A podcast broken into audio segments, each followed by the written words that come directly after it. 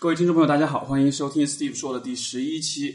呃，这一期节目里面，我会跟大家介绍一个我认为是几乎可以说是世界上最好玩、最有意思的一个运动项目，叫做巴西柔术。那呃，大家可能了解我的朋友可能知道，我在过去的很多年里面一直都是这个各种武术类的运动项目的一个狂热的爱好者。那以前练拳击、练泰拳有很多年的经验，但最近一段时间开始玩巴西柔术，然后却发现这是一个完全。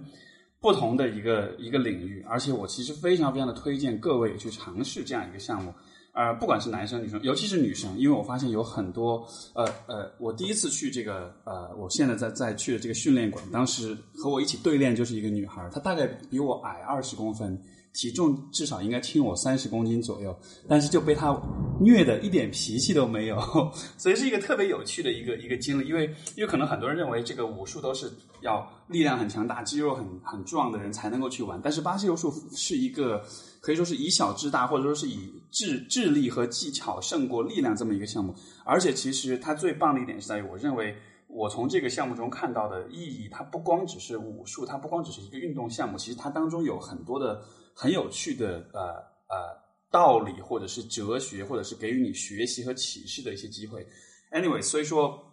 因为这个项目是特别特别的喜欢，所以我就请到了呃呃，今天我们请到这位嘉宾呢是上海巴西柔术馆的 manager，他叫做 Roy，然后我们去和他聊一聊到底什么是巴西柔术，以及为什么每一个人都应该去尝试巴西柔术。OK，接下来就请出 Roy。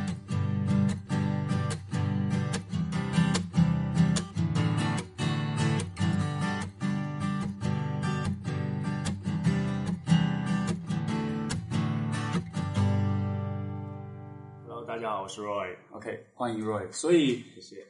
所有人会问的第一个问题就是，因为我相信我的听众应该都不知道什么是巴西柔术，所以你能，你大约能用一句话的这个长度来解释一下？OK，前面 Steve 基本上要把我说的都说完，啊，说的很详细，就是说，呃，巴西柔术在我看来，呃，分两种角度吧。一种，如果说你把它当成一个武术看的话。它更多的是一个以自身防身、自自卫防身，然后保护自己，怎么在街头当中受到攻击的时候，更好的去把自己摆脱出这个困境的一种武术。如果说你把它摆到竞技类的话，它可能更多的就是类似于 wrestling，呃，摔跤之类的这种运动项目。但是跟那那些不同的话，它是有道服的，它可能会有更多的可能性，你可以抓道服，可以抓裤子、抓衣服，anyway。任何东西你可以抓，你会可以去做做你想做的一切事情。然后，呃，他当然你会有会有一些人会觉得说，哎，嗯，我我了解柔道，我看到柔道也穿道服，但跟你们巴西柔术有什么不同吗？嗯，最初的话，其实他们是一脉相承，所以基本就是巴西柔术，就是如果是外行人看巴西柔术，就发现两个人在地上滚来滚去，然后就就不知道他们在干嘛的样子。但是实际上，在这个滚来滚去的过程中，我的理解。会有很多的技巧去尝试去，相当于是去运用这个关节和身体的杠杆，然后去尝试去制服对方，对吧？对，呃，巴西柔术，嗯，最有意思的一点就是，呃，你没有限制的，在这个一局当中，你没有除了你对手被你降服，或者你被对手降服，我们结束这一次的呃一个 game，嗯。除此以外，大家都是在不断的再去做尝试。嗯，我可以做一些技术把你翻倒，我可以做一些技术把你压制。嗯，同时，呃，相对应的对手可以通过他的技术从你压制的下面去逃脱。是是，所以所以我听过说法，就是说巴西柔术其实就像是身体的，就是 body chess，就像是用身体来下棋一样，因为人体象棋。对人体象棋，因为你做的每一个动作，呃。对方都会有反制的招数，然后呢，你也会有进一步再反制的招数，所以说这就是一个不断的去博弈的一个过程。但这个博弈是身体上的，是真的是用你的四肢、用你的身体去去博弈，然后最终要达到的目的是，呃，让对方降服。对，这是你的最终目的，就是你要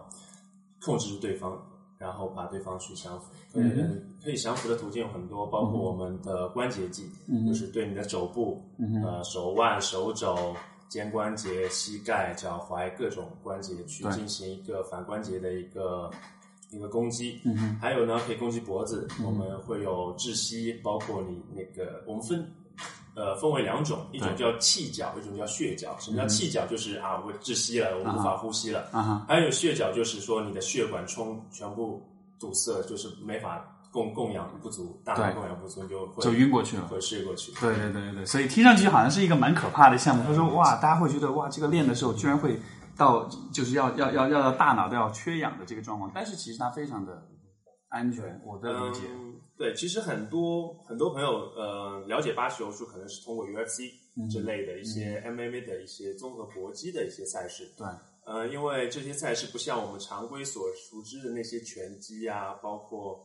呃站立格斗这些呃空手道啊，它只是在站立的过程中去进行击打。嗯哼，MMA 的呃赛事里有更多的一些摔摔跤的一些技巧，然后摔完之后在地面上会进行一些缠斗、啊，两个人缠缠抱在一起。如果大家有看过这种比赛的话，是是，而且我觉得一方面是这种专业比赛，还有一方面就是你经常看到网上有各种视频，比如说街上打架啊，尤其尤其女生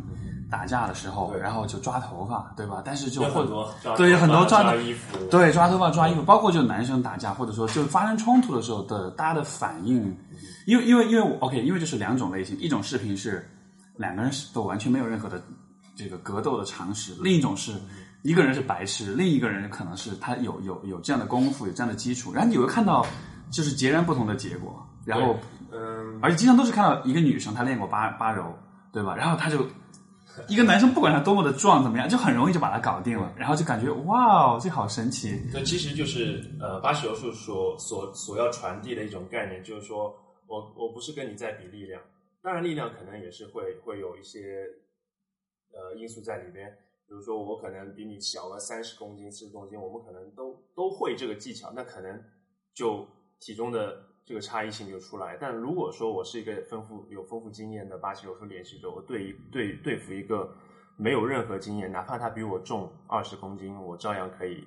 通过我的一系列技巧去控制住控制住他，降服住降服住他。嗯，而且而且我觉得呃，就我对巴西柔术的理解，其实呃呃，因为刚刚我有讲的，就是说除了他在运动、在格斗、在这个自我防呃自身的防卫方面的这个意义以外，其实蛮重要的一点是什么呢？因为因为就是说，你看我们如果去对比中国的传统的武术，对吧？然后传统武术，我觉得有一个很大的问题就是，他们很讲究那种形式，就是说，比如说以前我们小时候都。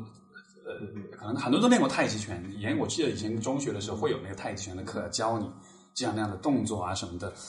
然后这些动作你也可以把它做得很标准，但是所有这一切的东西在现实生活中是没有任何的意义、没有任何的作用的。你去找一个太极拳大师，然后你找一个街上的小混混跟他跟他打一架的话，那说不定未必真的能够有多么的厉害，对吧？就是就是我我我感觉我们学过的很多东西，它更拘泥拘泥于形式上的东西。但是我觉得巴西柔术特别赞的一点就是。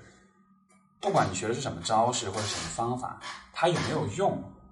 这个是需要在实实际的实战当中去对两个人去对练。如果管用，OK，你就把对方降服了，对方就拍了，然后就就你就赢了。如果不管用的话，对方能想出招数来反制你的话，那你就。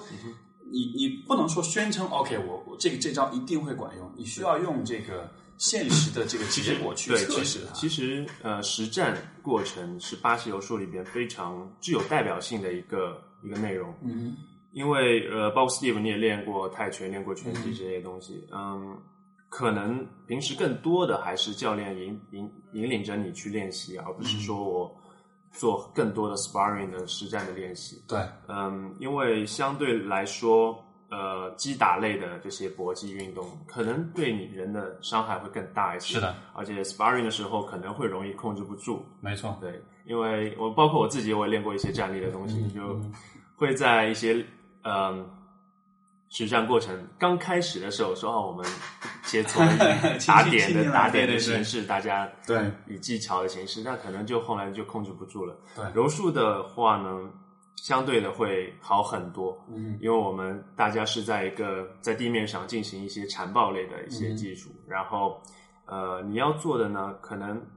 对于一个有经验的练习者来说，你被一个没有经验的人去压制住，其实我是一点都不慌张的。嗯我知道在什么点我可以去进行逃脱，嗯然后进行一些反压制，对。然后反过来把一个局势进行逆转。对，所以这是柔术里非常有魅力的。就是当你看到，就是当你处在一个很不利的情况下，因为因为如果比如说在像泰拳的话或者拳击的话，你处在不利的情况是什么呢？是比如说你挨了几拳，你脑子有点晕了，对吧？这个时候你可能要再，这个时候这个时候你能够再翻盘的概率可能就会比较小。但是在八八柔能一鼓作气就就直接就把你 KO。没错，对，就是就是说，而且而且本来像如果练这样的这种就是冲击性比较强的运动，就像你讲，如果两个人对练的话，一开始大家啊我们听进来，但是后面可能挨了几下，这个脾气上，尤其可能男生啊，脾气上来了之后，可能就会变得很鲁莽。可是，在八八柔里面，我感觉。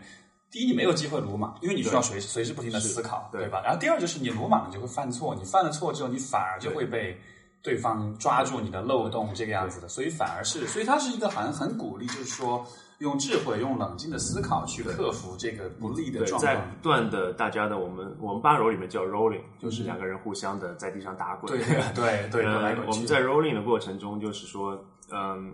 你要知道你所做的一切是为了为了什么？你嗯，需要把你的手放在哪里，腿放在哪里，你的重心应该怎么样去做？嗯你可能一个失误就被对手抓住机会，就就直接进了一个很很危很危险的一个境地，可能就被对手跑到你的背后，或者被对手骑在你的身上。嗯嗯，这也是为什么说八球是是一种博弈。嗯呃，你在不断的较劲的当中，你是需要去去思考你怎么进行你的下一步，或者说你可以去骗一下对手，假装的伸一下手，对手做出一个反应，然后你再去做你相对应的反应。其实，呃，柔术的魅力就在这边，因为而且而且我就觉得，如果你很长时间一直去进行这样的活动，就是就是你能想象吗？它能对你的心智带来什么样的影响？因为可能很多时候我们遇到一个很糟糕的状况，我们的本能反应是慌张、是焦虑，然后是可能情绪会变得很波动，对对吧？可是可是可是这个和我觉得在玩八流的时候是完全相反的，你需要很冷静，对对你的心智各方面都其实很多方面都会有有一些帮助，包括你处处在一个危险境地时候的一些冷冷静的心理态度。嗯嗯你可能觉得有的时候新人很多新人我会会觉得他会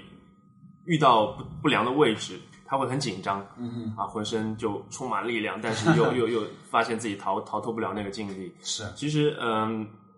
对于我来说，可能我会觉得啊，其实也也还好，他也没有做一些攻击的动作，我只要保住保护住我一些关节的一些关节位置、关键的位置就可以了。然后，包括说你当我面对一些比我高段位的老师的时候，嗯嗯，新人有的时候也会可能说我们两个互相在在实战，呃，不服输啊，他觉得啊，我我不服这个东西，我觉得我可以逃出去的。对对，这个你也没有把我怎么样，我我对可以完全可以逃。但其实你练了一段时间，哎，发现嗯，确实我我是其实，在招数上已经输了，我没必要再去较真了。所以他其实是让你学会，就是说去承认你的失败，但是这种承认但是对，种没有说否定你，就否定自己的能力。OK，我们击掌，呃，撞拳，我们重新再来过。我对没错确实我招数上输给你了，没问题。但我是只只要我学会了。呃，这些经验以后慢慢的我就就不会那么容易被你去所以这也是我觉得就是在八楼的训练馆，你看到一个那个那个氛围是很不一样的。对因为在玩泰拳或者是拳击这种冲这种冲击性比较强的运动里面，你会看到就是说高手面对菜鸟，他会有一种很轻蔑的态度，就是啊，你算什么？我可以几拳就把你干倒。就而且而且是，我想或许也是为什么这样的项目可能男性会多一些，因为男性之间那种竞争和那种压制的那种意识会比较强。但是玩这八柔是一种生生理的本能，是对，而且对对对对对，所以说就是你在玩这个项目的时候，就是你会比较注重去去去去去赢得这个呃这个过程。但是你看，你看我第一次进那个你们的训练馆，发现哎，怎么这么多女生啊？就发现这个好像是一个女生蛮适合或者蛮容易接受的一个项目。女生的话，相对来说，呃，比起站立的话更安全，这是第一点。然后的话，我觉得八柔其实是更更容易让一些陌生人之间去打开心扉的一个运动，嗯因为很多包括我们去健身，包括我们去打拳，其实嗯、很多都是自己在在那里玩，对，对吧？可能嗯、呃或许你会跟你的教练关系还不错，嗯。但八柔的话，你是一定要去和你的 partner 去在地上滚，嗯。会需要去抱在一起，对，等等的。其实很多很多新人来管理的时候会觉得啊，不好意思，我我没有固定的 partner，我是不是要找个朋友一起来？我说不用，没关系的。这这里其实就是一个社交场所。是，提供一个很好的环境，你又可以健身，是，又可以学到一些技术，防身的技术，同时你又可以交到一些好朋友。而且而且，我就觉得两个人在在在在对练在 roll 的时候，其嗯实我觉得这是蛮需要信任的，对吧？因为因为如果因为虽然八柔看上去它有个柔字在里面，但是它是柔术，大家觉得柔术那柔中带刚，对，但其实但其实就是说，如果有如果呃需要或者如果愿意的话，其实你很容易就断手断腿的，是很有可能的，对对吧？所以说两个人对练的时候，你其实会需要很信任对方，你需要知道，需要像说服你自己是对方是不会伤害你的，你们只是在切磋技术，你们只是对没错让对方变得更好。但是就但就这样一种方式，我觉得就呃怎么说呢？它其实能够改多少改变你对。别人，尤其对陌生人的那种印象，就觉得我跟他不熟，所以我对他本能会有防御。可是当你们两个躺下来，当你们俩开始练的时候，你就会发现，其实他所做的事情是有利于你的，然后你所做的事情是有利于他的。你的训练伙伴永远是你最好的帮手。没错，所以这个样子，这样的情况下，我感觉就是，就像你说，其实像我之前每一次练都会有不同的这个训练伙伴，然后就时间久了就跟他们，哎，然后每次见面打招呼就特别友好对。就是呃，我自己也有写一些关于八柔的一些文章，啊然后呃，平时的一些技术啊，一些我们管理的一些生活各方面的。其实我觉得八柔带给大家好处就是让大家其实更自信的会，因为呃，很多人可能会有交际恐惧症，嗯 会觉得啊不会聊天，不不会聊天，我不 想跟陌生人去去去做一些交流。但你其实如果他其实他不敢去跟陌生人交流，也是因为可能对别人的预期是觉得我不敢去讲话，因为有可能会有不好的结果，对吧？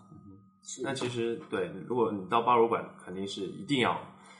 对，可能说说说说说的再严格一点，可能你就一定要去这么做，一定要去跟人家揉，你不可能哦，我在旁边看着了，不行，你一定要揉，你一定要跟大家一起抱在一起去去做。其实，嗯，你真的踏出了这一步，觉得也还好啊，大家其实都很 nice 的。没错，就而且而且我觉得就是，我感觉人的那个身体肢皮肤的接触有一种很有趣的作用，就是它真的会让，像比如说为什么两个人初次见面会握手，因为握手是皮肤的这种感官的接触，就是当皮肤接触的时候，我就会感觉。就会产生一种亲密的感觉，对对吧？然后所以说，如果还只是握手，就会让你觉得，哎，我跟这个人是建立一个初步的关系。但是如果两个人是抱在地上滚的话没错，对吧？那可能就会有不管是同性之间、异性之间，就是说，呃呃，会会会有一种很亲近、很信任的感觉，会觉得嘿，就是我们是像朋友一样的。对，因为你可能不会让陌生人这个样子把把你抱在地上滚来滚去对的。，嗯，你你已经已经在柔术馆和陌生人能够抱在一起了，对你你还有什么理由说啊我不太敢跟那个陌生人去说话，对，就没有理由了。没错对其实没错所以其实对对大家的一些这方面的东西是很很有帮助的，我觉得。而而且这个八柔里面就是说有这个段位，有这个不断的往上升这样的一个、一个一个一对个等级，所以它相当于是呃，你能跟大家说说吗？这个段位是怎么样来设置的？OK，呃，巴西柔术里边的带色分为白、蓝、紫、棕、黑啊，依次向上，黑带是最高的段位。嗯，嗯，跟很多的一些断带的一些武术一样，就比如说空手道啊、嗯柔道啊，黑带都是最高段位。然后，呃，每一个的带色里边都会有分分段位、嗯。啊，比如说我们白带也有四段，蓝带有四段，紫带也有四段，嗯。然后黑带也有它的段位。嗯，然后黑带的话，它其实是最高会有十段，嗯。哼，然后时段的话，其实就属于是一些对巴西柔术有杰出贡献的宗师级的人物对宗师级的人物。对，到了时时段之后，你就会得到你的红色腰带这就是巴西柔术最高的一个带色。那其实呢，他们都属其实都属于黑带，其实黑带以上的他们这些这些我们就属于殿堂级的人物了。嗯一般常规来说就是白蓝紫棕黑，嗯然后呃，在我们学院的话，我们的段位是跟大家的出勤嗯是有直接关系的。嗯。就是说，如果说你上课的，哎，是啊，其其其实就是按照你上课的次数，对，你到达一定次数之后，我们就教练就会给你贴一根你的段位，代表着你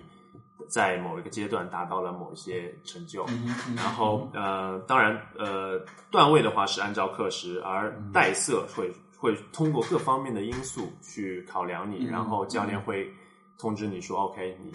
不错，嗯可以可以参加一下我们的晋升考试然后通过考试之后，我们会统一的做一些授带的仪式，嗯对，差不多就是这样子。所以，所以就说有一个段位的这个区分，其实就有一个反馈系统，就是在告诉你说你你做了多少的工作，然后你你你你你你的这个包括你说升段位，可能也要看。我觉得不光是看技术，可能也是看你的投入程度，看你的武德，看你的跟人的各方面的综合的这种东西。对，如果你是一个基础很好，但你如果人品很差，如果你对大家不尊重啊什么的，可能就可能就不会。确实这样子，就是嗯，带色的话不只是你的技术，嗯，它带色可能从各方面都是需要去考量你的，包括你对对自己的训练伙伴。对你的老师，嗯，平时你的一些行为，在管理的行为等等等等一些考量的一些因素会在里边。嗯，很多很多人会不了解这个巴西柔术的时候，会会第一个会就会去问我，我什么时候可以得到自己的晋升？其实我觉得，嗯，练久了之后，你会你会不再那么在意你的晋升的。其实，呃，从技术方面来说，你会觉得啊，我我。包括我，就用我自己的例子来说，我会觉得啊，我我永远都有技术要再学，我有很多技术要学。是我我白带到蓝带这个阶段的话，我会觉得嗯，我我肯定会把我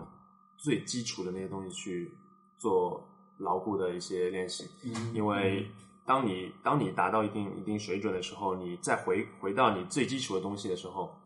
你会觉得哦，OK，其实我细节上面还是有问题的。你可能会因为柔术里面它是分。两种风格的，嗯，科普一下，帮大家科普一下。柔术里边，它是因为柔术现在有很多的一些赛事在里边，嗯，但是它最初也是一门武术。它，嗯，作为像武术的话，它很多其实很多的技术并不是那么竞技化的，嗯，因为竞技的东西出来，包括我们柔道，柔道也是，它很多竞技化的东西限制了柔道它在比赛当中的一些技术的发挥。嗯，柔术也是一样的，嗯，柔术很多里边的一些。可能防身的一些危险性非常大的技术，它可能在技那个比赛当中是用不出来的。是对，然后呃，这两其实两方一直在在争执哪个到底是柔术。其实我觉得都是柔术，没什么区别的。只是他可能使用的这个对，没错。竞技类的柔术的话，它有更多的一些一些技巧，会帮助你拿到更好的一些有利有利的位置，包括在分数上，你可以拿到很多分数。是，然后更更有力的去。通过你的这些技术去赢得比赛，但是真的说，如如果说我们在路上碰到一些危险，去用一些这种技术，可能并不是特别合适。当然，有人会说，世界冠军如果做这个技术，他肯定可以，但有多少个世界冠军，对不对？没错。所以说，嗯，其实当你大练习到一定境界的时候，你会觉得，OK，我其实还有很多很多东西要去学，包括其实黑带也是，嗯。之前有有有一个我挺喜欢的黑带叫 Kenan，是一个美国的黑带。他其实说，嗯，当我到达黑带之后，我发现我的柔术又变了。我的柔术，我发现 OK，我到黑带，我又是一遍从全新的光景。我有很多东西要去学。我现在水平可能在黑带里只是一个自带的水平。嗯，然后其实黑带是很白蓝紫都黑的。是是是是，柔术是学不完的。所以所以就是它是一种。持续的、不断的学习的过程，因为就是说你能够，因为简单说就是你能够用无数种方法去移动你的身体，对，没错。所以说你在对抗的过程中，你也有无数种方法可以去，这就是对柔术魅力的魅力的所在。对，所以所以就是，所以基本上就是柔术是一项，第一，它让你保持很谦和，因为永远有比你强的人，而且比你强的人真的是可以用很现实的方式，就就真的击败你。他不像拳击，他可能。并不像拳击说哦，我我我要打服你，就是把你打趴下。没错，他并不是用暴力去他可能可能很温柔的就把你锁在一个位置，你连动都不能动。没错，其实是很很很灰心冷的一件事情。哦，我练了这么多年健身，我胳膊那么粗。对，没错。遇到一个像我第一次去，真的是就一个女生，当时当时就是 arm bar，就是就是把你的十字部，就把你的手这样掰起来，然后你就真的就是你怎么动都动不了。你要动的话，她一用力，你的你的你的手肘就被就被掰，就是要掰断的那种感觉。所以就你就只能你就只能拍，你就只能认输。不管你有多强。对，所以他让你保持很谦逊的姿态。对，同时他又让你一直有学习，因为你永远有你需要，永远有你不懂东西要要去学的东西，永远都有技术需要去改进，永远都有。嗯，自己有有不足的地方，对对，越越越，其实你站得越高，你会越觉得自己欠缺的多。是，而且这种学习，这种这种是通过和别人的互动来的，不是说你自己。哎，其实你你觉得有没有？因为因为我也听说过，比如说有些人他在这个网上看视频，靠这样的方式来自学。你觉得这样的这样的方式靠谱吗？嗯。也有也有个例，说是通过很多年的看视频，然后和好基友优酷训练馆对和好基友 对互相去研究这个东西，嗯哼练的还不错的。但其实更多的，但其实我觉得柔术不只是说你要练的，通过看视频去把技术练好，同时也是一个很大的社区，让你去嗯。通过这个社区，嗯，交到更多的朋友，对。然后和更多不同的人去柔，嗯更多的不同的人去，你去看他的风格，嗯哼，在你的通过这些风格去把你的技术再去精进，其实对，跟可是游这其实就是个游戏，你要跟更多人玩才有意思。因为每个人有自己的风格，如果你见见识的风格越多，其实你自己会越能够适应其实就是。其实就是单机游戏和网络游戏的区别。嗯单机游戏打久了，肯定就是很无聊的。没错，没错。所以蛮有趣的，就是说，因为因为如果我们把柔术的这种呃，他所提倡的这样的一种呃心态，或者说这样的一种可以说是一种哲学，如果把它放大到生活当中，你看，就是第一你要保持谦和，然后你要不断的学习，而且你是要通过和别人的合作来学习，而且你需要很尊重别人，你也需要很尊重你自己，就是这样的一些东西放在生活中。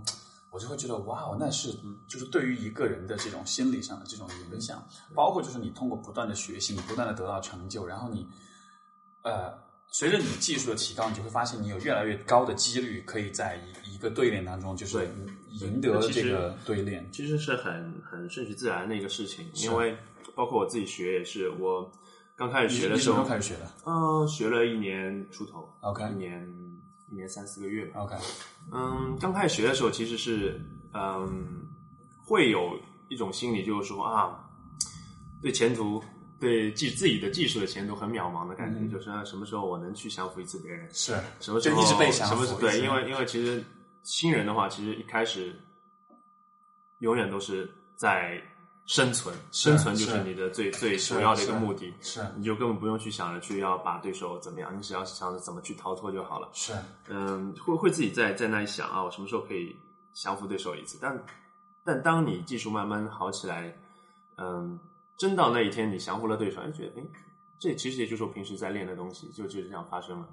我是觉得很顺其自然，就这样。所以它是相当于是把我觉得人的一些幻觉、一些幻想给打破了。就是说，如果你第一次尝试这个事情，你会有一种侥幸心理，说，哎，也许我可以，也许我运气好，也许我可以很快搞定这件事情。但是，但是你做任何事情，在最开始，你都需要一个相对来说比较长的，而且比较多失败的这样一个积累的过程。然后，如果没有这个过程的话，就就就我是觉得像像比如说我我平时在做咨询，或者说我平时就是说接触了一些人，他们所遇到的一些。呃，不管是从运动的这方面，因为有些人想减肥，对吧？想健身，有些人可能是从呃工作的角度，从职场的角度，有些人可能从自己的心理健康，或者说从跟这个自己的伴侣，就是 anyway，是生活中的很多的问题，大家都会觉得，如果我有一个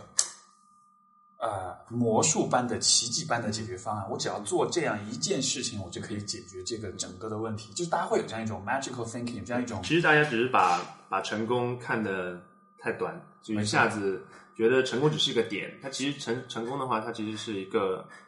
一个时间段的，没错它它是你的不断的积累去去完成的。那最后成功可能只是个点，但你前面的积累是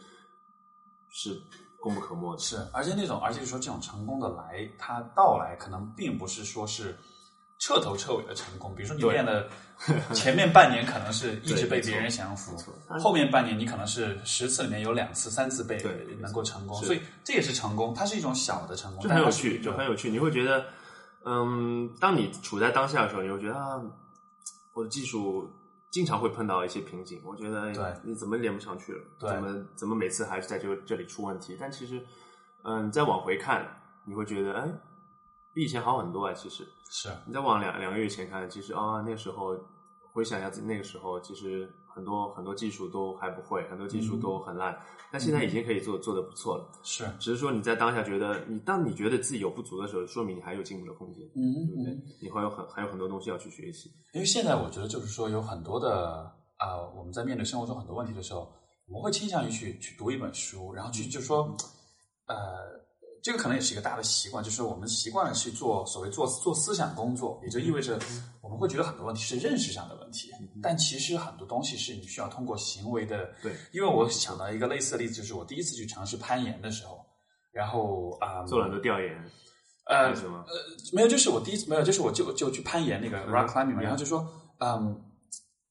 因为很有趣，因为以前我一直只是觉得运动项目就只是运动项目，它它对你的心智也好，对你的心理，它只是一个可能好玩的事情。可是我第一次去攀岩的时候，就是爬到有一个地方就就卡住了，因为比较难，不知道怎么下手，下一步不知道怎么爬，你就怎么都，然后你会在那里，呃，我我就放弃了，然后下面教练就说没关系，你再等，你休息，然后你再你再试，然后我就试，然后又失败，试又失败，这样反复了好几次，结果突然就有一次，我突然一下就上去了，然后上去之后发现。Holy shit！我突然就就是那一刻的感觉，首先第一就是你是你你做到了之后，那种感觉成就成就感是很爽很棒的。但是与此同时，有一个更我觉得更有趣的感觉，就是说你能够感觉到，呃，你对自己又更了解了，因为你知道你自己能做，哎，就是你认为你不能做到的事情，但其实那种不能做到的那种感，它只是一种感觉而已，它不是真的。你其实可以做到，你只是需要多一些的尝试。所以在那一刻，就好像是。自己非常赞同你的观点，对，就是那种，就是对啊，就是那种界限就被突破了。对，其实就是不断的在发掘自己的一些内在的东西。嗯，健身也是，学习也是，各方面都是。你其实其实就是在发掘你自己内心的那些东西。嗯，而且那个啊，我呃，我有读过一些文章，就是一些一些这个 research，就说像比如说，就是人在这个，比如说你在跑步的时候，你你会感到疲，会感到累，对吧？但他就说，呃。呃，这是这是我忘了是美北美是哪个是哪个大学的这个就是呃运动科学系他们的一个写一个一个观点，他就说，其实当你感觉累的时候，那个累它其实只是你的身体给你发送的一个信号，就说因为因为呃因为你我们的身体的本能是我们需要尽可能的保存我们的能量，保存我们的这个精力，所以说当我们感到自己的精力开销比较大的时候。就会给自己发送信号，说你累了，所以说你先需要慢下来，你需要休息，因为这样有利于你保存精力。但实际上，你的身体是有充足的，没错，这个啊精力有充足的力量去跑步，确实就没错，对对对。所以说，所以说，所以说，就是如果你学会去呃去理解，它只疲倦和累和这种，它只是一个信号，它不代表你的身体真的不行了。然后你就能够去，就是你就你就可以 push push 你的这个 limit，然后你就可以。忽略这种信号，对吧？对，我这就是我为什么不是很喜欢跑步，因为一直在一直在接收这种信号。是啊，是啊，是啊。其实我其实是你能感受出，OK，嗯，我身体疲惫，但但是我是能坚持下来的。对，确实是可以可以去接着往下做的。但是啊，我我不是很喜欢这个这种过程。当然，嗯，如果我我想，如果你要一定要去练的话，其实我也会是能够，对吧？我我以前做过一件事情，就是。啊，练那个，因为有段时间那个 Plank 就是平板特别火嘛。哦。然后呢，我有一段时间我就是啊，每个星期我会做两次 Plank。然后，因为当时一群朋友一起一起训练，然后就是我每次训练完之后，我们就所有人一起做 Plank。然后就是我当时设定，比如说起步价是两分钟，然后呢每一个星期加一分钟。后来我加到了十八分钟，你知道吗？就或就大概几个月就加了十八分钟。然后我觉得那个也是很很好玩，那个就是那个过程中，就是也是那种。大约一般，比如说，如果我做一个十分钟的 plank，我大概会在四分钟左右，我的身体会变得非常非常的痛苦，你就感觉所有的警报系统都响起来，都会告诉你啊，你不行了，你要停下来，你好累。但是我就发现，一旦你过了大概四分钟、五分钟左右的那个那个时间点之后，后面的六到八分钟左右，你会觉得非常轻松，你会觉得嘿，就还好，哎就是这个样子。对，所以所以就是，所以我觉得很有意思，就是我我觉得现在都市人的生活可能。很少真的用到自己的身体，所以大家对自己的身体其实并不了解，非常的不了解。对，身体可以做很多你意想不到的事情。没错，因为大家因为现在没有发现它的一些潜在的东西而已。是，因为可能现代社会大家脑力劳动偏多一些，所以对自己的身体非常忽略。但其实当你对，所以像我那个第一次去尝试拔柔的时候，然后。他们当时做那个那个就是这个叫这个叫什么？就是剪刀锁，哎不，这叫什么？就是呃，cross stroke，对对对，十字脚，对对对，十字脚。然后我脚，然后就那个动脉就被卡住了，然后当时整个脸就变红，就觉得自己快要晕过去了。就就是我之前说的血脚，就是对呃阻阻阻碍你的动脉，对，然后让你血液无法流上去。就就那一刻那种体验，虽然不是很舒服，但我觉得蛮有意思的，就是因为哦，原来我还可以有这种感觉。然后就是你在那种很。呃，包括还有之前就是有时候训练对方是一个，比如说我之前我今呃上个星期就是我训练，当时我的 partner 那个那个哥们儿有点胖，我问他你有多重，他有一百公斤，然后就他就骑在我身上，你知道吗？就各种压着我，然后就啊，这是一种很不舒服的一种一种状况，因为你的脖子、你的头被摁在地上，然后你的身体被扭过来，你的手被抓住，就是那个。但是在那种情况之下，你能做的是不要去抱怨，你想想看你能做什么，然后没错吧？是的，所以非常，我就觉得是非常非常，因为因为这样的体会，我觉得在生活中其实比较少的，非常比较少，不可能。可能路上就有个一百公斤人，比较少。对，没错，没错，这种感觉很难碰到。然后，嗯，其实，嗯，谁都会有，就是刚接触一个东西，会觉得啊，自己做做的很不好。但是没有关系啊，就是要你你发现自己做的不好，也是对自己身体的一个一个探索。让你慢慢慢慢的就是之后你坚持下来，再和刚开始的时候比较，你就发现啊。很神奇的，就你就很自然、很神奇的，你发现你身体的变化了。是，所以，所以其实我一直都觉得啊，就这个说的大一点，就是我觉得我们国家的教育，这个体育教育其实是特别失败的。因为我从小特别特别恨体育，因为因为老师的那个教学方式是，你做运，你做体育，你做运动是为了达标，是为了考试得多少分，这样你中考或者高考你才能够。有那个分数，你懂我意思吗？就他把它变成一个特别功利化的，对，然后你就觉得哇，我好恨这个东西啊！以前我以前特别羞耻的就是跑一千米考试，我跑五分钟，就女生都跑完了，我还没有跑。我觉得对现在的概念，其实现现在的家长，一些八零后的家长，可能他们的思想就慢慢在转变了，对，更多的他们愿意去让小孩子更多的去去去做一些运动，当然。嗯，可能时间不多，但是尽量的会说让他们积点时间去，起码保证自己的运动量，因为嗯，考试还是在那里没有变，他只是说你把比重稍微调一调。其实包括我们自己做做柔术，也会更多的去关注小孩子的这方面的发展。嗯，更多的想希望说小孩子能从小就开始培养一个运动的概念在里面，不管你是练柔术也好，练篮球练的。什么都可以，是是是，对，其实只是想说，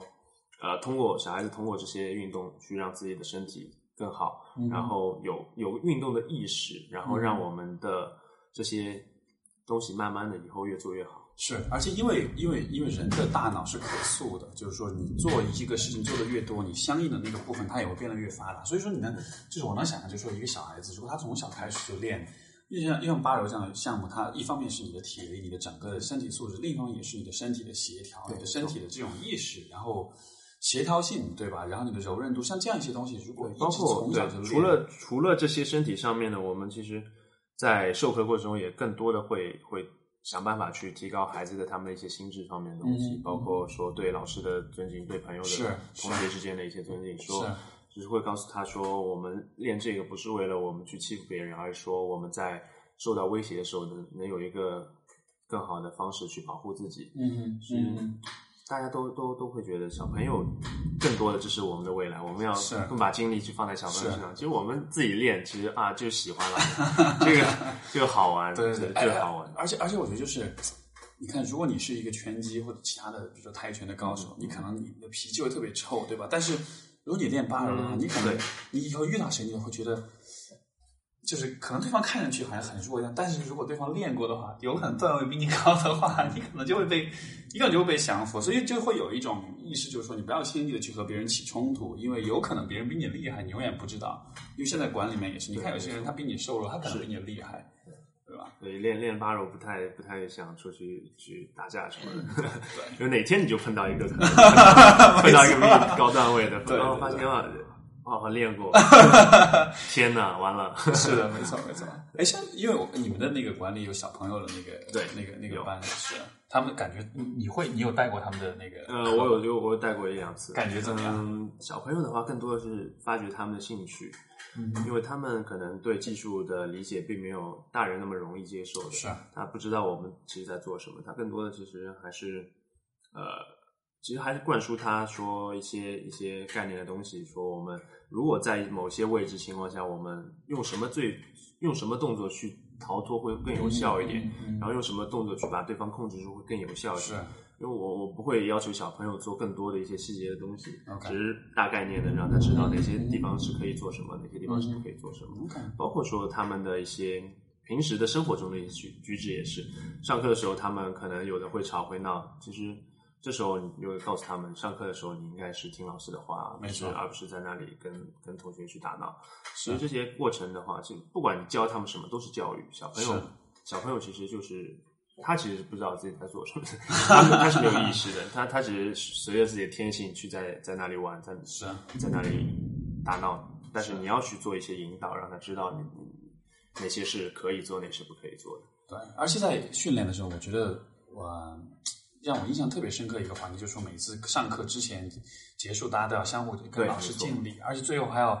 而且我还蛮意外，我以前没有遇到过这样的状况，就是所有人需要跟对跟所有人去排队，然后去握手、去敬礼，然后去感谢对方。就即使你们今今天没有一起对练，你也要去。就这个，其实其实这样的这种形式，这样的这种这种这种仪式，我觉得还是蛮重要，因为它真的是能够影响到人对，的这是一些就是类似于有一些道馆的东西在里面，因为更多的话，其实，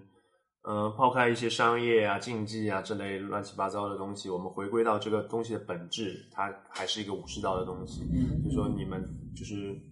我们我们练习这个东西，更多的我们要去发扬它的一些内在的一些武士道的礼仪啊、嗯等等这类的东西，尊重互相，尊重你的伙伴，尊重你的老师，嗯尊重你所在的场馆，尊重你所学的这些东西。嗯也尊重你的这些，把这些东西发明出来，嗯带给你的那些那些 masters。对，因为他们因为他们带来了，他们用他们的时间给你给你带来这样一些学习一些知识，所以说你必须得尊重他们。就这其实其实其实中国人也是讲这个尊师重道的，对吧？但是好像我我感觉现在在很多方面这个东西这种传统有点变了。嗯现在大家说到老师就动不动就想到那种，哎呀，我给你塞个红包了，你要好好照顾我孩子啊，就有点就就是感觉这个教育这东西变得越来越功利化了，然后但是就很难再去。呃，回归到说教育本本身，它应该做些什么？从为人处事，从你这个人的这种人格的养成，你的性格的养成的角度，对。但是好像在我我我看我所看到是在八柔当中的话，其实，嗯，更多的是干专注于本身的东西。没错，没因为它是一个关于你身体的东西，而是人的身体的所做的事情是是可见的、是可衡量的，而且你是能够有很具体的步骤去提高它，不像说认识上的东西，我宣称我比你聪明，我宣称我比你 比你知识广博，你没办法证明它，对吧？但是在八肉里面，OK，如果你觉得你比我厉害，那我们就 roll 一下，我们就看一看到底怎么样。所以最后得出的结果是特别客观的一个结果，对，没错，是确实这样子。八柔的话，我觉得确实就是，当你练了之后，你觉得啊，你就就难以割舍了。我也不知道为什么，昨天也在跟一个朋友聊这个事情。嗯嗯，我们在路过一个篮球场，就说哦，每天可以去打打球。但是我说，嗯，已经已经没有那么以前像以前那样这么喜欢一些别的运动，其实更多的还是把精力放在八楼上面，因为嗯你会你会觉得八楼是你生生活中不可缺少的东西。因为其实很奇怪，我其实可能大家听听者可能会觉得你们哪有这么夸张？其实确实这样，就是你当你接触这个东西的时候，呃，你会觉得说，呃，我在练习的当下练习的那个时候，我可能呃在花我的体力、花我的精力再去做事情，做这件事情，但是等全部收工之后，你又会去想你你之前做的那些事情，嗯你会去做反馈，你会去去思考哪些地方是有问题的，哪些地方是是你不足的。嗯其实不只是八楼，其实大家生活中做任何事情应该都是应该是这样子的。就是我觉得是做任何事情，只要你足够的投入，对因为因为我是觉得很，现在很多人不管是运动是健身，因为你看，比如说健身房里有很多的那种去健个身，完了打打手机，对吧？一个小时健身可能有嗯没错四十分钟都在玩手机，就是因为你没有投入进去，因为你做这件事情的时候，你你被允许用一种很。呃，心不在焉的方式去做，那结果就是你其实不能从当中得到乐趣，也得不到任何的结果，得不到任何的这个这个收获。所以说，你做了时间久了，你会觉得啊，好没意思，好，这是浪费我的时间。不能因为我是做柔术的，我就自卖自夸，觉得说 各各各种各样各方面都好。但其实，呃，你健身也是，健身的话，其实你不只是说你在花花你的力气，是不只是在出汗，你只是、你是需要更多的去思考，没错你该练什么东西，你是要自己给自己制定一些计划。但是但是现在就很多人去健身什么就找那个私教，嗯但是私对，但是私教，我我虽然我理解有些人可能他没有那么多的知识，对但是但一个是没有时间，一个是没有那么多精力去研究研究这个东西。我觉得更更他们更多的是说啊，我可以找能能有我有我这个条件可以去找一个私教，那当然可以。他让让一个私教去帮我去思考就好了。其实大家都是会逃避思考的过程，没错，更多的因为那比较容易，对你只要去，然后别人告诉你做什么，你就跟着照做就好。对，但是那怎么坚持呢？就是我觉得很，嗯你懂我意思吗？就是说，你做一个事情，你不动脑，你指别人让你做什么你做什么，然后你像一个机器一样在在在在跟随别人的指令，然后但是这样的一个过程，因为因为运动健身，任何运动它还是有累，还是有痛苦的，对吧？它还是有这种很挑战的部分的。对，那你的动力，我所以我从来不叫私教，每一次健身房里面私教，啊，那那那完全不需要，就是因为如果倒不是因为说我不愿意花钱或者去学习，而是因为你你你让别人来帮你思考的话，就没有乐趣，就不好玩了，你就没有办法像，比如像你对于八柔这样的，就是你会很投入、很着迷于这件事情，因为那个我觉得那个着迷的过程是一个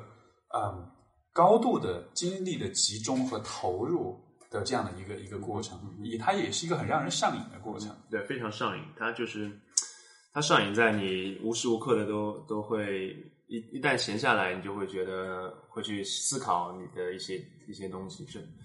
嗯，都会可能看到看走在路上会突然一下啊，发现那个技术原来是可以这样做，就就一下子会会一拍脑门就会想出来。这这让我想起那个以前，就有点像以前那个民国时代有些那种那种那种大学者，他们就是那种走在路上思考问题，然后还会撞电线杆那种，就大家就觉得哇，你看上去好好奇怪，好好好好搞笑的样子。但是可能在他的世界里面，这是一件特别，而且而且很有趣的就是，当你跟你的朋友去聊这个东西，你会发现永远聊不完的。是永远都会有有有很多大家不同的意见，然后相同的意见等等等等，技术上的一些探讨，很很多很有趣的东西。是是，没错没错。而且其实，嗯，我觉得说到呃呃八柔，说到运动，我也会觉得，可能整个现在都市人，就说对于运动这个，或者说对于自己的身体，对于自己身体健康的这种理解和概念，可能还是我的印象中还是蛮比较浅的。就是说，大家你看现在很多人一说到要运动，就说减，就就就说就希望能减多少斤，就希望有个减肥，有一个，你就是用很肤浅的人觉得身体就是好像跟就体重好像就是一个唯一的衡量你身体健康的一这个是一个蛮老生常谈的一个问题，就是说我我去了一下健身房，然后又去吃夜宵。其实很多很多时候就是说，嗯，包括我身边的一些健身的一些比较比较厉害的人，他们都说，你如果想减肥，根本都不用健身，你只要管住嘴就好，就就就这么简单。因为嗯，很多人都会把自己的定位定的定的目标定的很很很很很远，他他们可能会看到一些朋友圈、微博上面发出来的型男型女，觉得哦自己的目标就是这个，而且而且有很多那种微博上都是那种什么这八个动作每天五分钟就能出马甲线，这个其实就是一种 一种一种急功近利的事情。我觉得根本没有没有这种事情的，嗯不可能做做这么简单，大家都都是八块腹肌。没错没错，对，每但是你知道每次这种贴就是转发的特别高，对啊，然后就然后大家都说我好，我要回去健健收藏，对，以后以后码住以后用。但其实，但你知道，很多人就他去他去收藏这个的过程，这就已经是他健身，他会愿意为自己的身体做的唯一的事情嘛。就是，我就我就转发一个这个，然后我就我就觉得我已经为自己的身体，但其实你什么都没有做，因为你并没有真正的进入那个实际的那个状态。其实健身这个东西，其实也就是你，其实是你生生活中一部分，它没有那么那么复杂的。你一天可能花个四十五分钟一一个小时已经足够了。这其实其实就是一个很持续的一个一个过程。嗯，很多人问我说啊，你怎么怎么身材那么好？嗯，你你什么时候开始健身的？其实我我我真的很难回答我什么开时候健身。我从小就开始喜欢运动，一直一直在保持着一个很好的运动量。呃，不管是做做做别什么什么任何运动，打篮球也好，呃，各方面的游泳啊，呃，去健身房做器械啊，等等等等。其实我一直就是能保持着一个这个意识，说我我要通过健身或者通过运动，让我的身体更好。其实，嗯，这个就是一就是就是一个生活的一部分。嗯，你你如果缺少这一部分，当然你就得不到进步，得不到就得不到这些东西。是，呃有的人说我我我我要减肥，其实减肥难吗？其实很简单的，你只要管住嘴就好就就这么简单。你你不吃一些垃圾食品就好了。嗯，你每天吃的那么健康，就就肯定能减下来。我觉得，我觉得说到这里，就说，以这或许也是一个，就是说，呃，很多时候我们在吃东西的时候，其实并没有很清楚的意识到我们到底在吃些什么。像比如说那个，嗯，其实就是就是就是懒嘛，其实就是懒。没错，没错，就是就是就是说，比如像身材这样东西，其实对很多人说是很重要的，但是他不愿意花一定的这种时间精力去。什么样身材是好的？你觉得肌肉男就就是身材一定是那么好吗？其实并不是，你其实呃匀称就好了嘛，对不对？你不一定要非要有两块很大的胸肌，呃四十四十五四十五的背臂围，对？你不用深蹲深蹲一百公斤。不需要的，没有没有那么多人有有有这么多时间去做这种事情。其实你只要吃的健康，这其实这一点，其实我很很佩服我们的我的老师 Stan Stan 先生，他他很注重自己身体的各方面的这些东西，他从来不乱吃东西，然后对自己的饮食很控制，然后对，嗯，生活很规律，就这样。其实其实其实其实很简单的，就这么简单。你是对自己的身体做做一点更更多的呵护就好了。是。所以，所以，所以可以说，就是对像呃肥胖或者体型不好看，可能它不光只是一个你单纯需要把脂肪减了，它同时也是一个你整个生活的风风貌，整个就是生活状态可能有一些问题在，所以才会有很很多人都是都会说有意愿去做这些事情，但是很多刚要开始做的时候，又会觉得就会觉得呃坚持不下来。嗯，包括自己也是，我我其实吃东西也没有那么控制，但有的时候我我一直会思考，就是说我是不是应该去做更更控制自己的饮食各方面。但当然是人都有惰性的，对，是嗯，当你确实去去着着手做这个事情的时候，你会觉得，嗯，你就会就像你刚才说，人给你一个信号，说啊不要去做这个事情，就是你你脑袋里的恶魔就在那里那里说话了，说不要去做了，没什么用的，不要去做。但其实你。你坚持下来就就就对。当当它变成了你一个习惯的时候，你会觉得是就这么简单，就是就是那个信，它就只是一个信号而已，它并不代表任何的东西，你就只是习惯了有这样一个信号存在。没错，我我我我我爸就是一个特别爱吃甜食的人，因为他其实血糖蛮高的，他其实他就一直想吃甜食。我就说你为什么管不住你的嘴？他说。我每次就想吃啊，我想吃我就忍不住啊。可是我就跟他讲说，你不能就把它看作是一个，只是一个感觉而已。这个感觉和你实际的动作、你的行为，你不需要把它挂钩起来。而其实说到吃，我会觉得，啊，其实你其实总体来说，我觉得你吃什么都行，但就是有一个东西，我觉得大家需要去克制、去减少，就是糖，就是糖分。嗯，因为糖在美国好像被。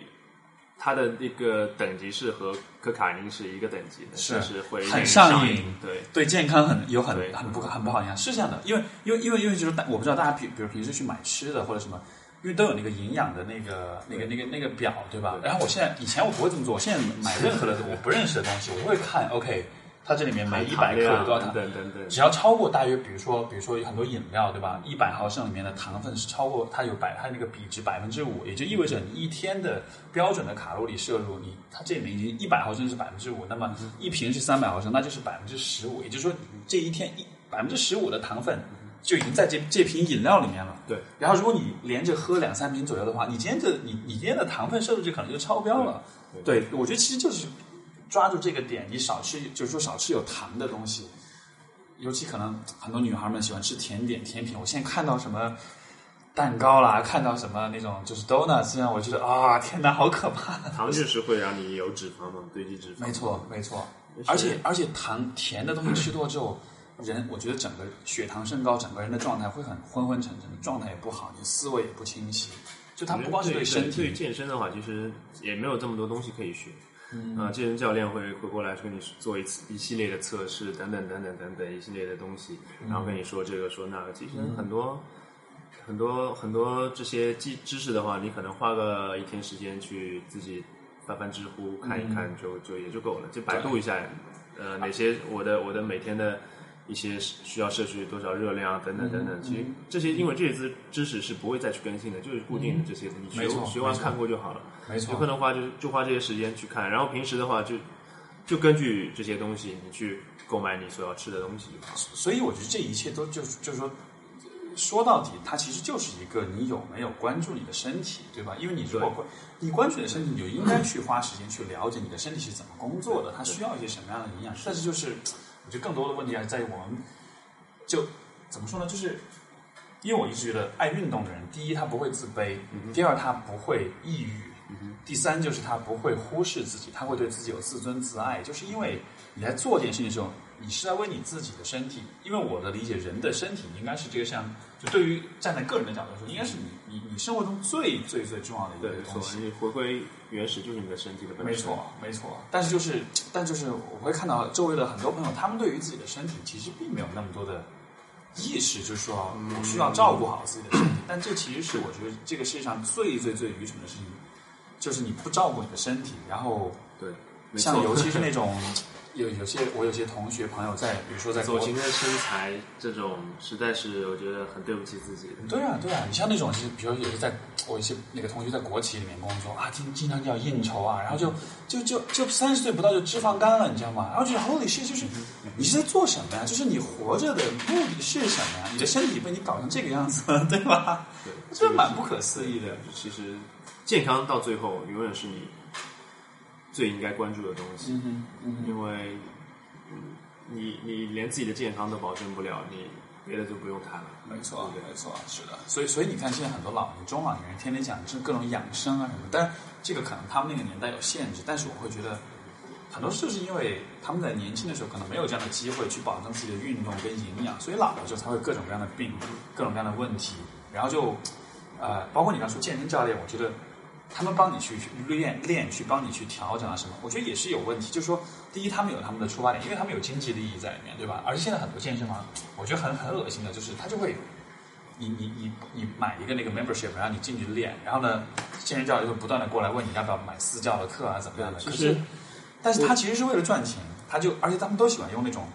用用用恐惧，对吧？啊，你这样做不对，你那样做不好，你应该注意什么什么，然后就让你觉得哇，我哪里做的不好？其实其实这样是这样是很很没有职业道德的。其实我觉得一个健身教练，他他的目的是什么？他的目的不是说让你购买更多的课程，嗯他的目的是我我通过你来买我五节十节课程，OK，你通过这五节十节课程之后，你可以自己去练了，不用再来找我。嗯没错这是你作为健身教练的目的，就是说让更多的人有自己有有能力去去把自己的身体变得更好，没错，这才是健身教练。所以，所以其实一定程度上，我觉得是一种知识传播的这样一个和能力的交手，而不是说是一个我要让你永远依赖我，没了我你就没法练。对，我可以，我给你制定一个二十年的计划，对，没有没有意义的。这个你到最后永远都不知道自己在做些什么，是只是跟着别人走。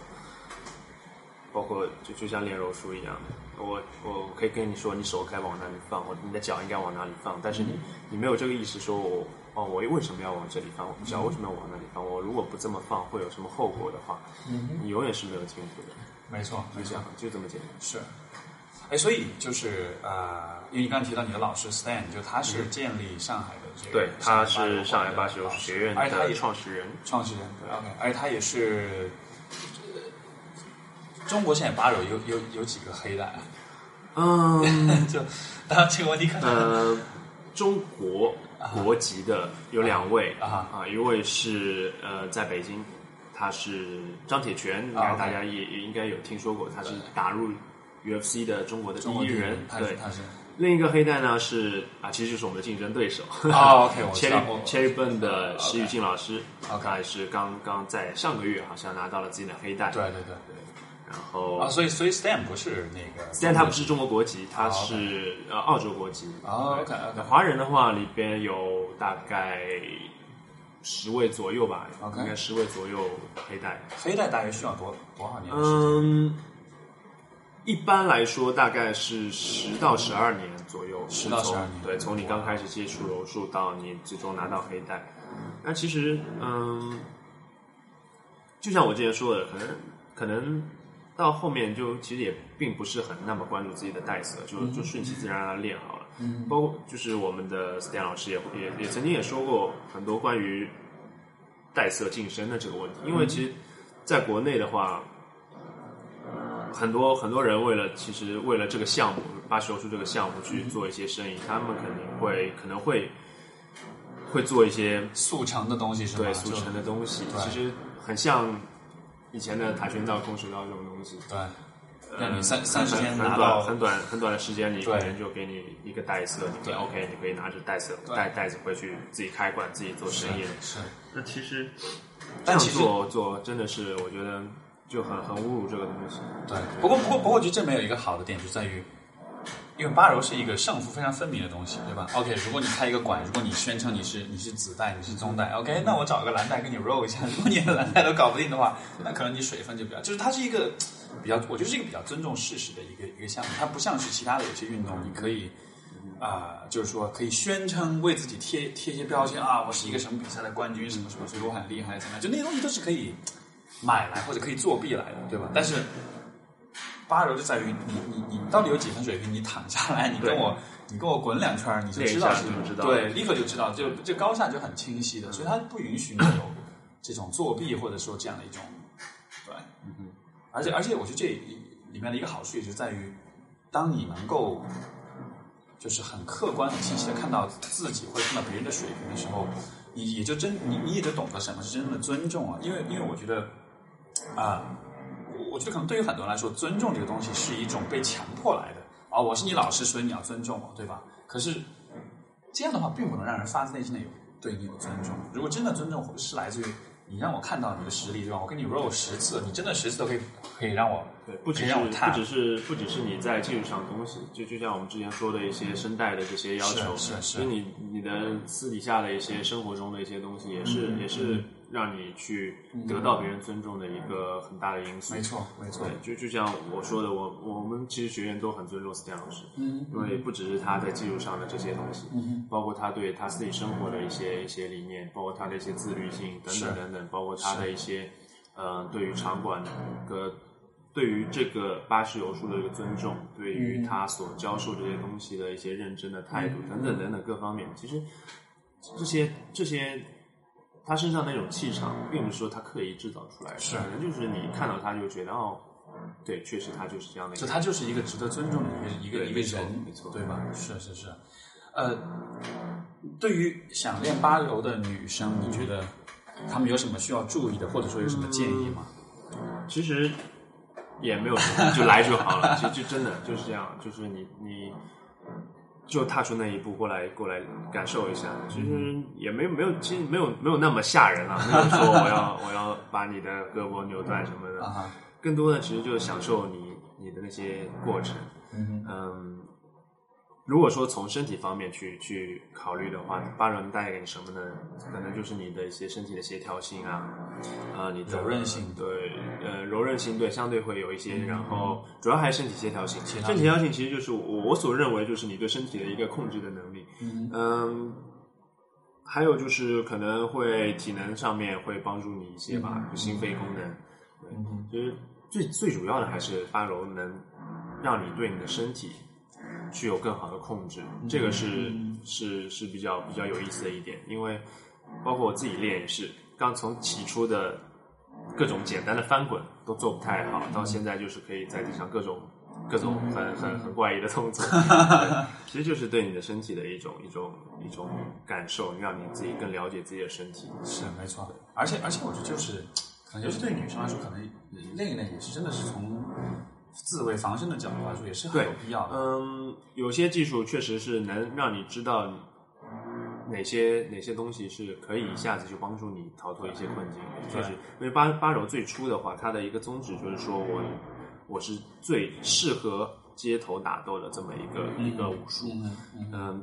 最初的话，我们再讲一下八手八手术的历史吧。它其实最早的话是从日本的一个柔道的大师，嗯，带到日那个巴西去的。巴西的 L 格雷西啊，还有那个那个卡洛斯他们格雷西家族，嗯他们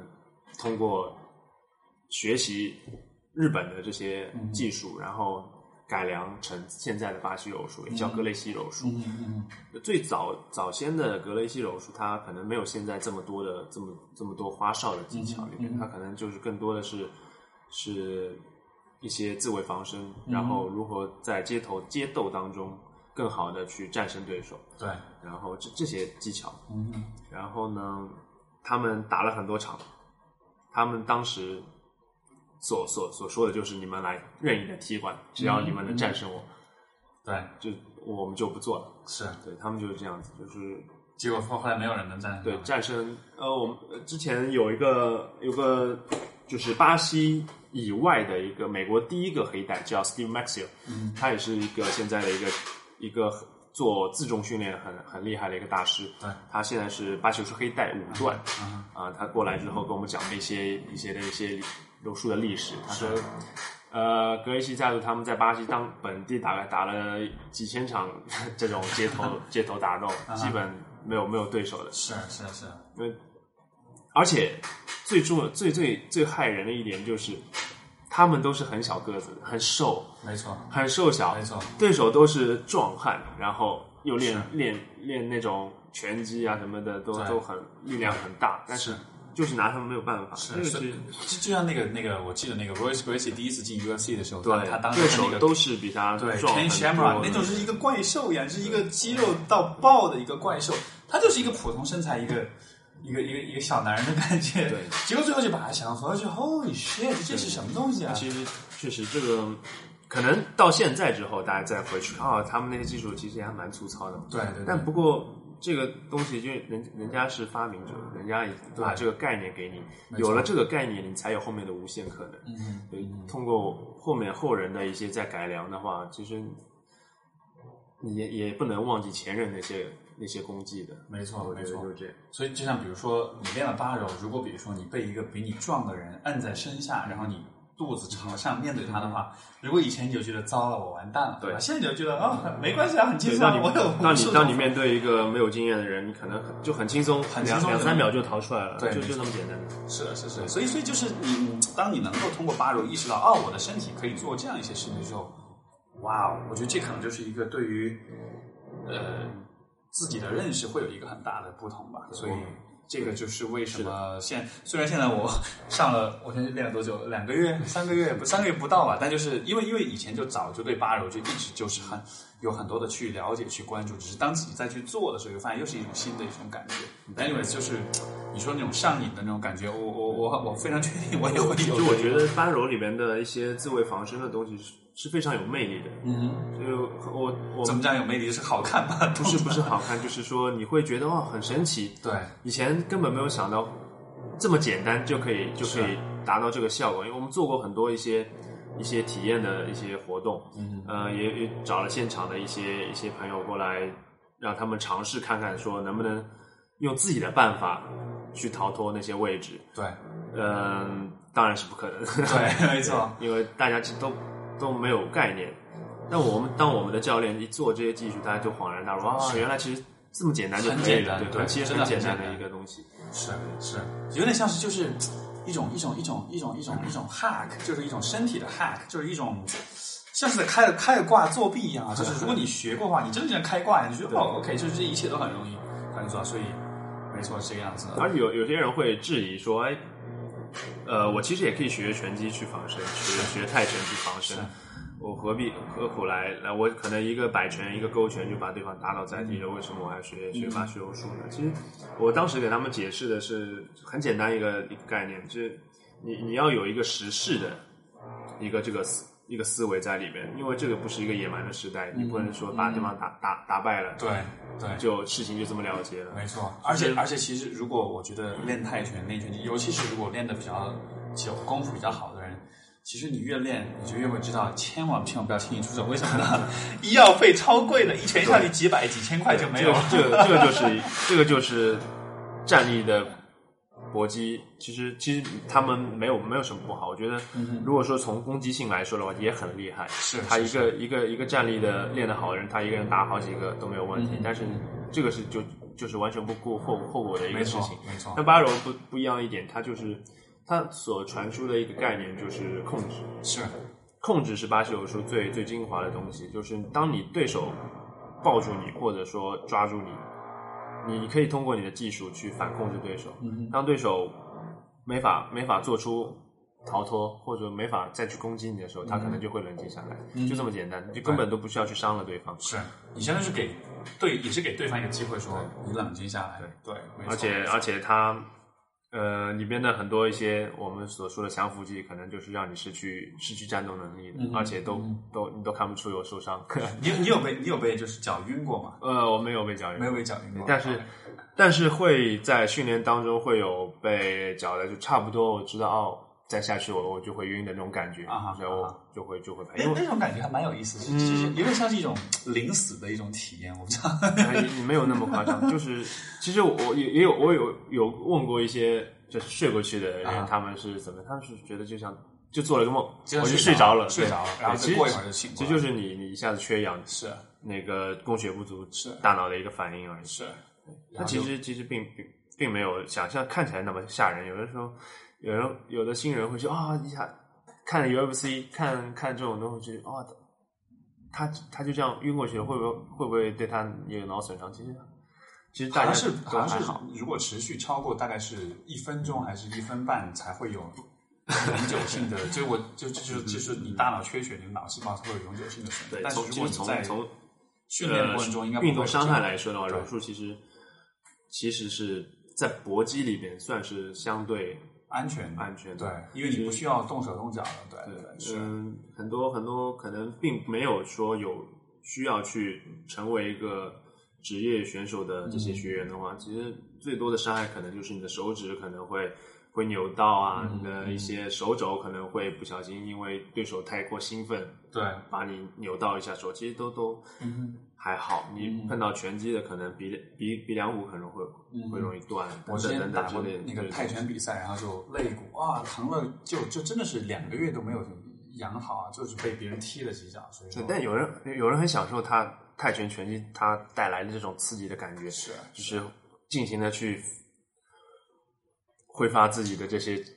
这些体能在里面，就啊，对对对，就是？就觉得很爽，是打完收工。是，不是？我觉得这个它的确是也是呃是有它的，就是说比较比较让人着迷的一个部分在里面，因为你在挥拳，你在不断的进攻的时候，那个那个感觉是很爽，就是你把你所有的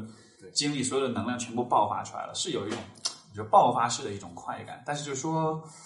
这或许也是为什么可能年纪越大，可能越适合玩八柔，因为年轻的时候大家玩这种。有，而且包括我从性别角度，可能很多女生是不太适应这样一种很很很激烈的像拳击、泰拳这样的。但是我觉得柔术是一个，对，基本上就是你一直可以玩到老的一个项目。对，没错，是的。柔术的话，对你的身体也没有很大的要求，对你的反应各方面，其其实你就你就去随着自己的身体的反应去做好了。嗯，就是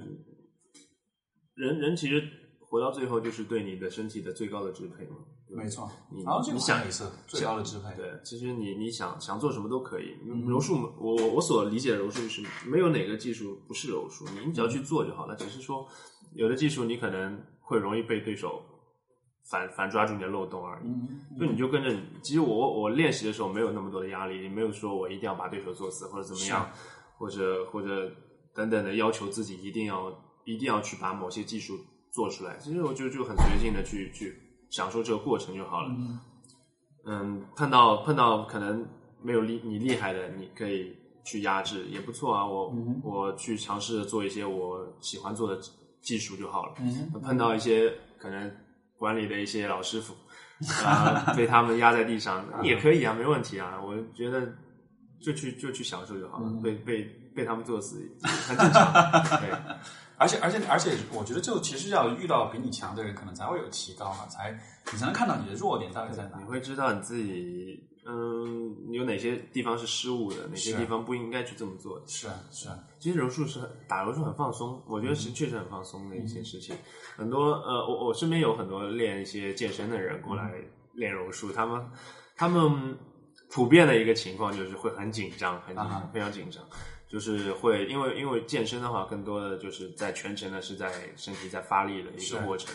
嗯，其实柔术的话，它是有强有弱，嗯有有有紧张的时候，有放松的时候。其实更多的时候，你是让自己身体处于一个很很随性的状态，嗯然后随时的就是可能像眼镜蛇一样，就是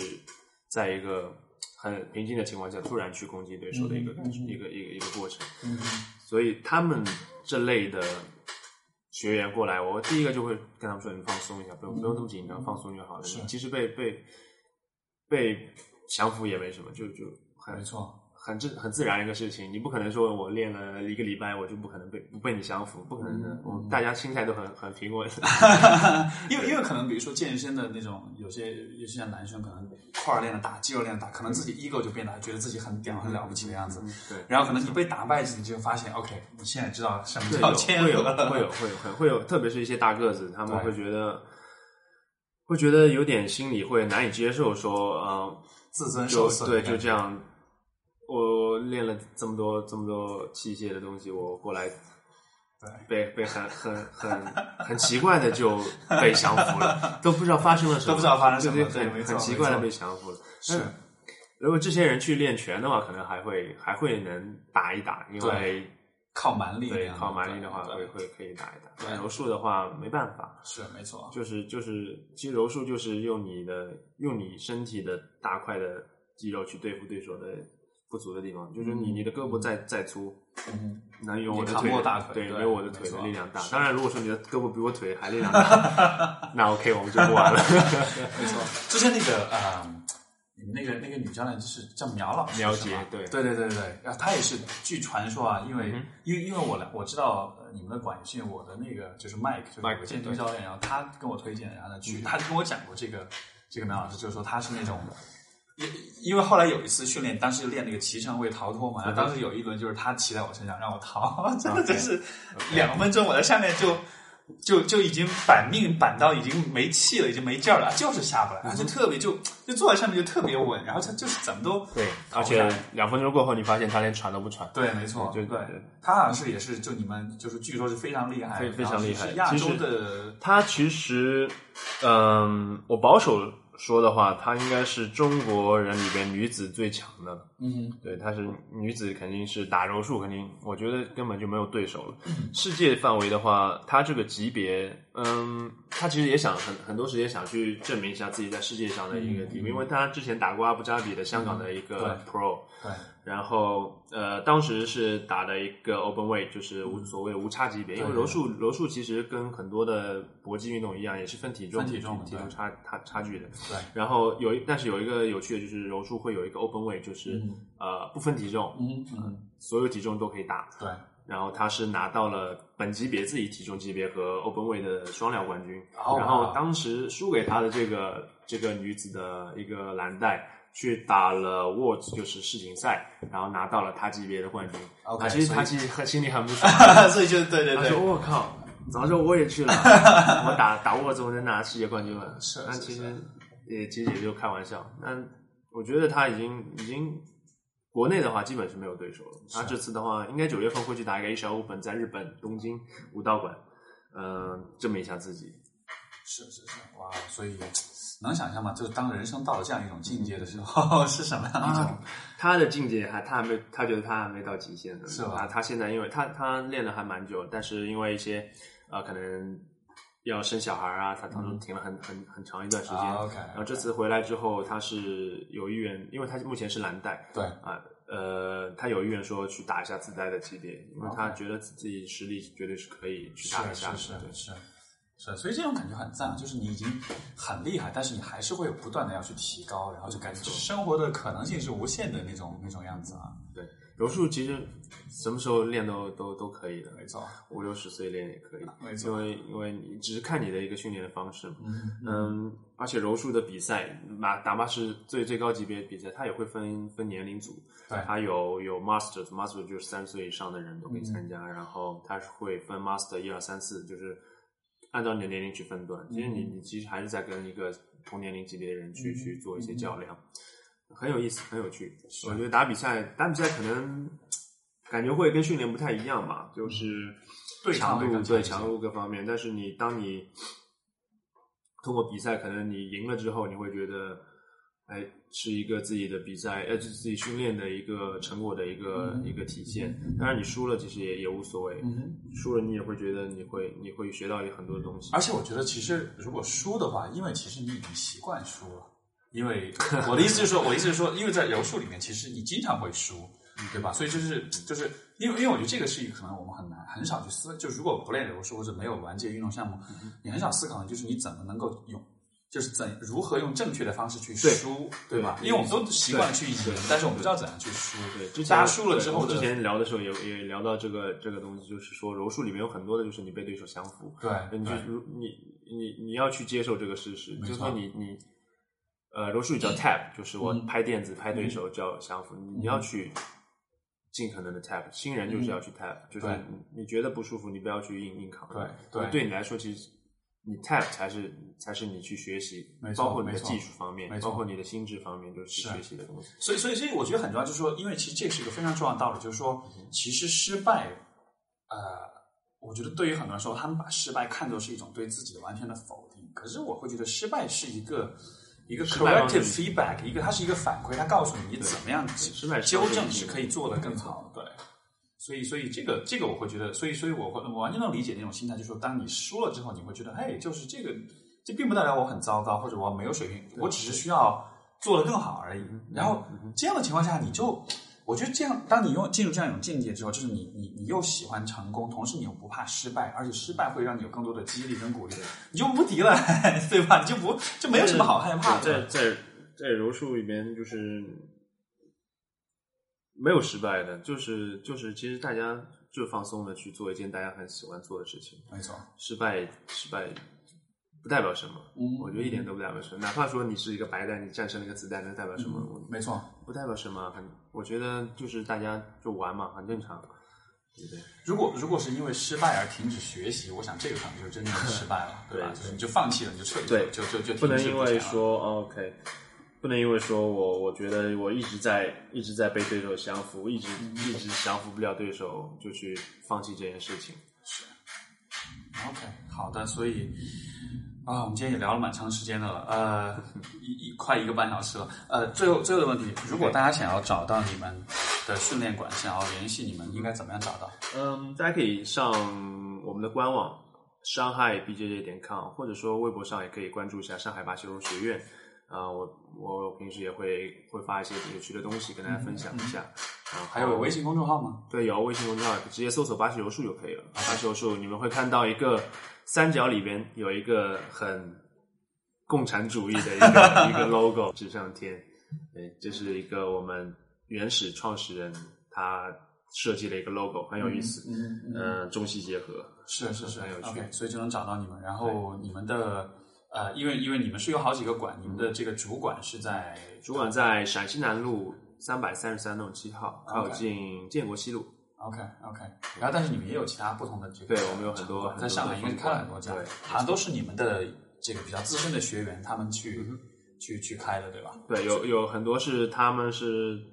呃自己我们自己的学员，然后觉得说啊，OK，我想把这个东西作为自己的一个事业去做，然后去开了一个自己的分馆，嗯然后呃有的也是我们做一些商业上的合作去开了一些分馆，对，明白。但有兴趣都可以可以来。好的，所以就是大家在搜搜索呃呃巴西柔术，上海巴西柔术就能找到你们。OK，好的，所以最后还是非常感谢 Roy 参加我们今天的谢谢节目。对，然后那个对于各位朋友来说，不管你是男生女生，不管你是爱运动不爱运动，你是强壮还是瘦弱，我都会非常非常的推荐你去。至少去尝试一下，去感感感觉一下巴西柔术是什么样一种感觉，因为它真的和我们玩过的所有的运动项目都是很不一样的，因为它的呃，一个是涉及到和你的对手之间的一个互动，还有一个就是你使用你身体的方式，你真的是在把你的身体当做是一个工具在使用，而且这里面的这种博弈的这种就是从思考的，从这个这个嗯技术的层面的这种博弈，我觉得它呃这呃可能是比单纯的靠身体的这种。呃，去呃呃，靠身体力量或者说靠身体素质去拼，是一个更多的一个维度。所以说，它不光是一门运动，我觉得它是一个，应该说它不是一个运动项目，单纯运动，它应该是一个一个 practice，像是怎么说呢？就是就像比如说瑜伽，它也有这种对身体的这种对呃呃修养的同时，它也能够更多训练你的的感觉心智。，对，感觉就是让你让你去发现你的身体，没错让你你更更了解自己的身体。没错，是，所以说这样一个项目，可能现在在国内可能还不是特别的流行，但是我会，因为其实它其实在世界范围内已经算是一个可以说是一个 cult，对吧？是一个有一个像是一门宗教一样，在全世界范围内已经非常流行的一个项目。只可惜在国内还还需要多多的发展，还需要有更多的人了解他们。对，所以所以我做这一期的这个节目也是觉得，因为是发自内心对这个项目非常认可，所以说我觉得大家听完之后，不知道你们有没有兴趣，也有没有觉得哎很感兴趣，想去学，想要去尝试。那么不要随意尝试，会上瘾的。会上瘾的。对，好的，好的，好，那我们今天节目就到里呃到这里了，谢谢各位收听，然后感谢 Roy，谢谢 Steve，好，拜拜